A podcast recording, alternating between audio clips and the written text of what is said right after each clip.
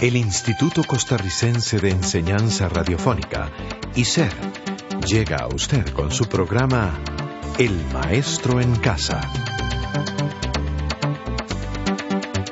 El Maestro en Casa, un programa educativo a su servicio.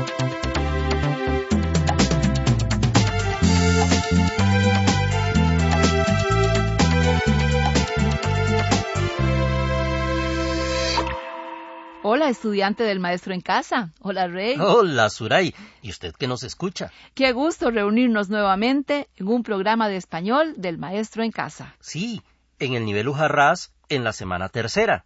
Hoy, por cierto, vamos a retomar el párrafo del que ya hablamos en extenso en los programas de español Terraba. Sí, recordemos que el párrafo es una unidad de expresión de la lengua o registro escrito que ayuda a poner en forma clara y ordenada nuestras ideas.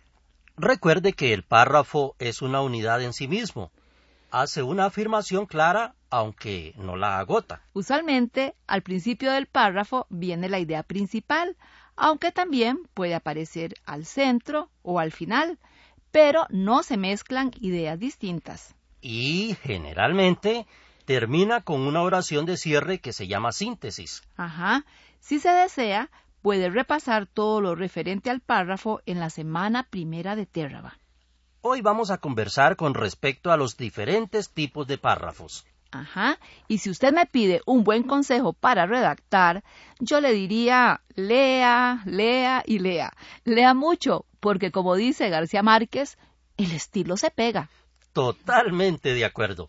Y también, no se olvide, hay que escribir, escribir y escribir. ¿No es cierto? Definitivamente. La práctica hace al maestro.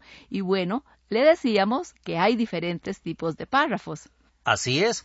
Hay párrafos en los que se destaca la descripción, la narración, la exposición o el diálogo. Entonces hablemos ahora del párrafo descriptivo, Rey. Recordemos que describir es pintar con palabras de modo que se logre captar la esencia de lo que se describe. Qué bueno, pero también hay que tener presente que hay varias maneras de describir. Puede ser enumerando detalladamente las partes. Ajá. Sí, cuando se describe una cara o un rostro, decimos que se está construyendo un retrato. ¿Qué le parece si escuchamos el siguiente retrato?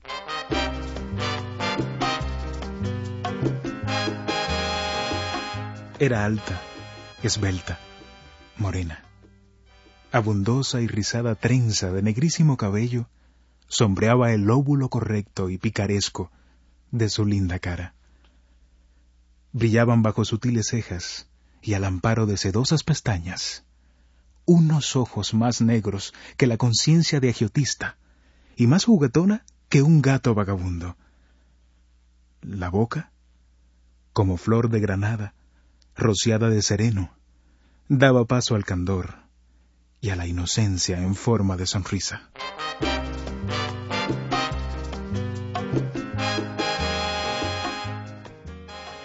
Caramba, qué muchacha más bonita, Rey.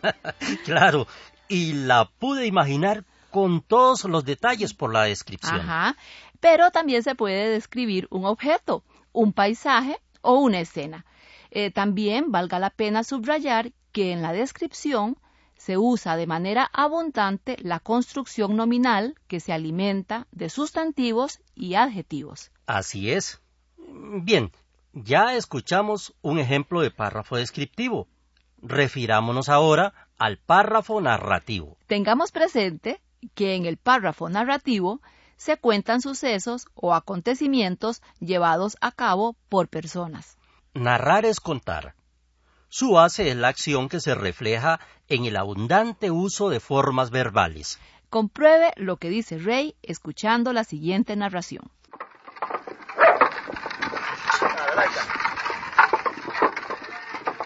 Esta vez cayeron los dos bueyes, y sus cuatro ojos fosforecieron como carbunclos. El boyero soltó una maldición que traía prensada entre los dientes. Nuevas punzadas de chuzo hicieron levantarse a los bueyes. Desde lo alto venían rodando piedras. La carreta tomaba velocidad.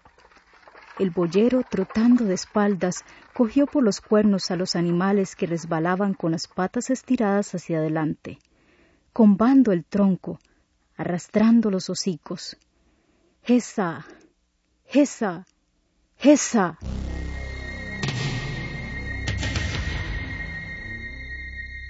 Si tuvo la curiosidad de contar las formas verbales, habrá comprobado que este pequeño texto narrativo usa 12 verbos. Esto se justifica por la cantidad de acciones que nos cuenta este fragmento del cuento El Camino. Ajá. Ahora veamos el tercer tipo de párrafo, que es el expositivo, mediante el cual se presentan ideas, conocimientos, experiencias u opiniones con relación a un tema o a un asunto.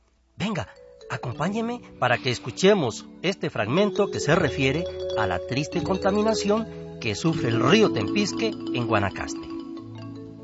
La luna por testigo, río Tempisque, la musa Yuribe, su cacique, alma pura del poeta,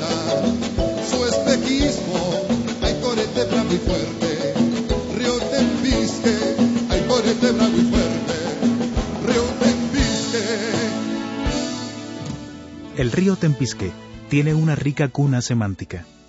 En lengua náhuatl significa despensa o lugar donde se guardan los comestibles.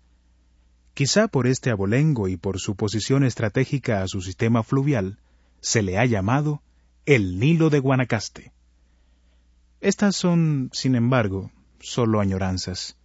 Lo cierto es que hoy el Tempisque no es despensa, sino como lo describió un lugareño, José Guillermo Wilson de 70 años, un lugar de colchones podridos, chatarra y perros muertos. Qué terrible. Bueno, como pudimos escuchar, la exposición anterior analiza la realidad del río Tempisque, argumentando lo que ha sido y es este río en cuanto a su contaminación. Ahora nos queda hablar del diálogo. Lo que hacemos, Suray, usted y yo.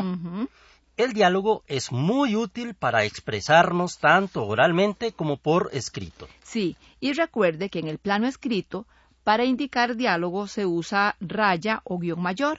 Y escuchemos el siguiente.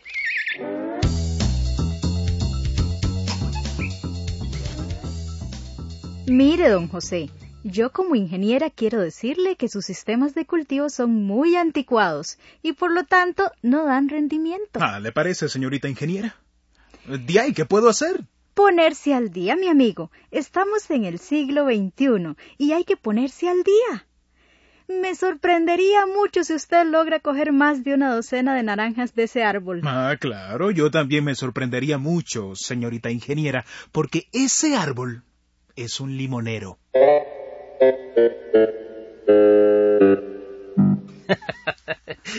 con, con ese pícaro diálogo vamos cerrando este programa dedicado a los diferentes tipos de párrafos. Sí, y practica la descripción, que es pintar con palabras, la narración, que es contar hechos y sucesos. Ah, y no se olvide de practicar la exposición, que es dar a conocer opiniones, y el diálogo, que es la conversación entre dos o más personajes. Y de verdad, escriba y practique y verá de todo lo que es usted capaz de construir por escrito. Sí, por eso le esperamos en nuestra próxima cita con un programa más de español. Hasta luego y gracias.